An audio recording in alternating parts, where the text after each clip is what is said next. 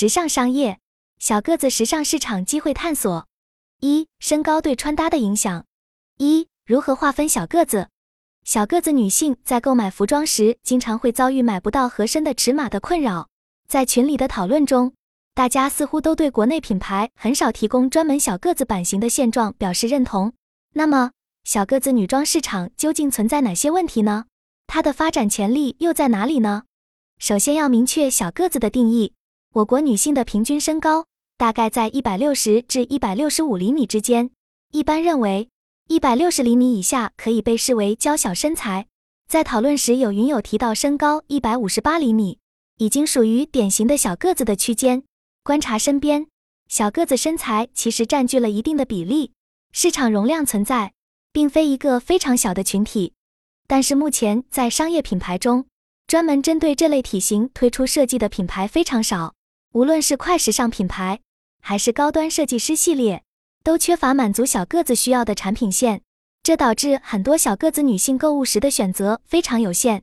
大多数服装要么肩宽袖长不合适，要么裙子长度过长，有的小个子只能选择适龄较大的童装，或者从体型偏小的南方地区选购。究其原因，商业品牌没有开发小个子系列，可能有以下几点考量：第一，对小个子市场规模判断不足，不确定是否具有商机。第二，开发复杂的身材分级系统需要投入额外精力。第三，快速迭代的快时尚模式不适合过于细分。第四，存在认知盲区，对这类需求不敏感。但是，随着平权运动的兴起和大众美学观念的多元化，体型差异性已经逐渐进入公众视野。未来。专门考虑小个子体型特征的设计可能会成为一个新的方向。事实上，一些前卫的设计师品牌已经在尝试这方面的探索，虽然还未形成规模。如果能获得商业成功，小个子系列很可能成为一个新的热点。三、小个子服装和大部分的女装有何区别？在广大小个子女性中，对这类产品也存在一定需求。除了购买难题外，穿搭也存在一些特殊考量。例如裙装长度问题，以及衬衫、外套经常出现过长过宽的情况，合适的基础内搭不容易购买，这已经成为困扰小个子的痛点。因此，如果品牌能提供设计妥帖、贴合小个子体型的服装，将会受到欢迎。具体来说，小个子女装可以在以下方面进行优化：采用贴身版型设计，适当缩短和修改长度尺寸，使用细节设计凸显个性。如创意袖口，选用小巧的饰物，避免 item 过大反衬身形，重视永恒款的设计开发，而非仅仅追随潮流等。除此之外，品牌还需要采取有效营销，提高小个子系列知名度，使其匹配相应市场人群。我认为小个子女装市场还具有很大的市场空间，因为它不仅能满足特定消费群的需求，也为时尚品牌开拓新的可能性。相信在不久的将来。会涌现出更多富有创意的小个子设计，为这类体型的女性提供更好的选择。届时，买不到合身衣服的痛点也将得到缓解。让我们一起期待小个子女装市场的蓬勃发展。二、小个子女装的发展现状：一、国内外做小个子码数区分的女装品牌都有哪些？国外，UK Boo 旗下的女装品牌 Next、ASOS。Revolve 上也有许多区分 petite 娇小的 size 的品牌，优衣库和许多运动品牌尺码会做到 XS 幺五五。国内，乐挺、Calvin 九五、陆青衣、Demo Studio 等。二，对于国内大多数快时尚服装品牌或者一批市场来说，不做小个子尺码区分的原因是什么？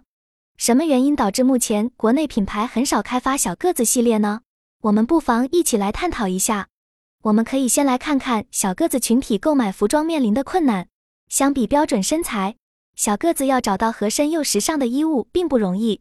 目前市面上主流服装品牌的产品，无论是尺码还是版型，大多针对标准身材而设计，这给小个子的购衣带来诸多不便。知名快时尚品牌如 Zara，其服装尺码本身就偏大，很多款式国内普通体型女生都无法穿合身。更别说娇小的小个子了。高级时装品牌的情况也类似，在大秀现场，模特的身高个个达到一百七十三厘米以上，反映了他们在设计上更看重气势和视觉冲击。究其原因，主要是小个子市场相对较小，服装企业追求规模经济，更倾向设计通用款式，这使得真正适合小个子的服装选择有限。类似的问题也存在于其他穿搭商品选择上，比如鞋履方面，许多时髦靴鞋的高度都是按照标准身材设计。直接套用到小个子身上就显得不协调，配饰品也存在身段不匹配的问题，这让小个子在购买上需要花费额外心思，否则很容易穿出缩水的效果。我把国内品牌开发小个子系列产品线比较少的原因总结为以下几方面：其一，小个子人群相对较少，在主流人群中并不是占比最大的体型，这导致一些商业品牌判断小个子系列的市场规模有限。不一定能带来可观利润，毕竟研发新产品线需要投入额外成本和精力，如果回报不高，自然缺乏开发动力。其二，即使看到小个子需求存在，一些快速迭代的快时尚品牌也不太适合开发复杂的体型分割系统，他们更依赖的是快速推出新款、高效生产的商业模式。其三，从业务流程来看，增加小个子尺码也会使原有的供应链系统更加复杂。最小码号的订单往往比较零散，对工厂来说不太好操作，这也是一些小型工作室不愿意接这部分活的原因。其次，小批订单在成本效益上也较低，所以就算接单也会要求提价，这对品牌端的成本是个负担。除此之外，也有部分品牌存在认知盲区，没有意识到小个子市场的潜力所在，再加上小个子女性本身也经常直接购买童装来应对。这也降低了品牌开发这样商品的积极性。然而，作为一个细分市场，小个子女装是否值得被进一步开发呢？我们不妨来看看它的需求存在性。比如在社交媒体上，小个子时尚这样的话题其实挺热门的，许多小个子意见领袖也拥有不少粉丝。这说明小个子群体对于打扮风格和购物选择还是比较在意的。所以，如果商业品牌能够关注到这一市场需求，满足小个子体型的服装选择，应该也是存在商机的。目前个别小众品牌已经在做尝试，但还未形成趋势。要实现这一目标，还需要品牌、设计师、用户多方面的努力。比如，在设计上进行模块化和标准化，以降低小批订单成本；寻找适合的供应链资源，保证生产效率；发掘更符合小个子身段的风格方向；利用新媒体进行品牌营销等等。希望各品牌随着行业细分而引发的不断探索，能够使小个子系列产品逐渐丰富起来。反观服装业，近年来也在逐步关注小个子市场需求。一些国外知名品牌已经推出了专门的 Petite 系列，这类系列不仅尺码更合理，款式细节也考虑了小个子身形特征。国内本土品牌如 Demo Studio 同样在致力设计贴合小个子体型的服饰，可以预见。未来会有更多品牌看中这一细分群体。针对小个子服装的设计和销售，我们可以深入探讨以下几个方面。首先是小个子女装受欢迎的风格选择，这一点上，不同消费者的个人喜好会有较大差异，不太容易给出一个普适的答案。但从当前整体市场情况看，相对温和可爱的甜美风格以及休闲简约风格可能更具普适性。也是大多数小个子消费者的入门选择。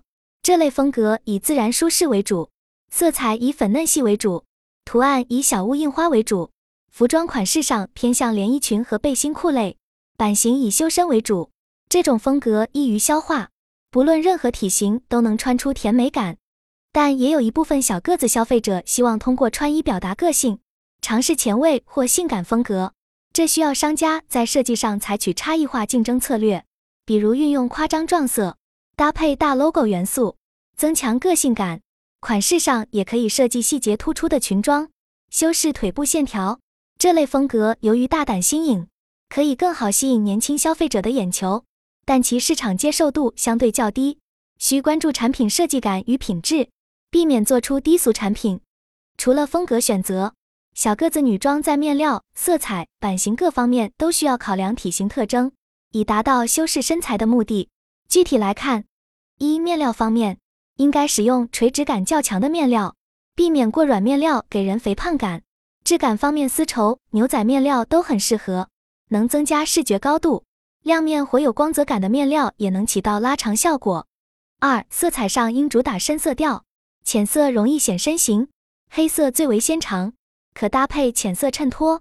大面积的相近色调也会使身体线条看起来更长。三、版型上应该使用高腰设计，以达到拉长腿部的效果。A 字或鱼尾设计的裙子也可以凸显腿型。装饰细节应该集中在肩部或领口，转移对身高的注意力。在营销方式上，我们可以强调销售时的技巧。面对小个子顾客，直接推荐设计成套的搭配会比单品更为直接有效。作为销售，可以设计一些固定组合，以高腰裤裙为基础，定期推出不同款式，培养消费者的忠实度。也可以围绕一个主题，比如高腰设计百变混搭，来推广混搭思路。小个子女装品牌在售前也需要做好流量导入。可以选择与搭配博主合作，提供整套样品来拍摄，以展示设计效果。也可以在社交媒体上找到合适的女性明星和意见领袖进行种草推广。若条件允许，发布短视频来增加互动和曝光更佳。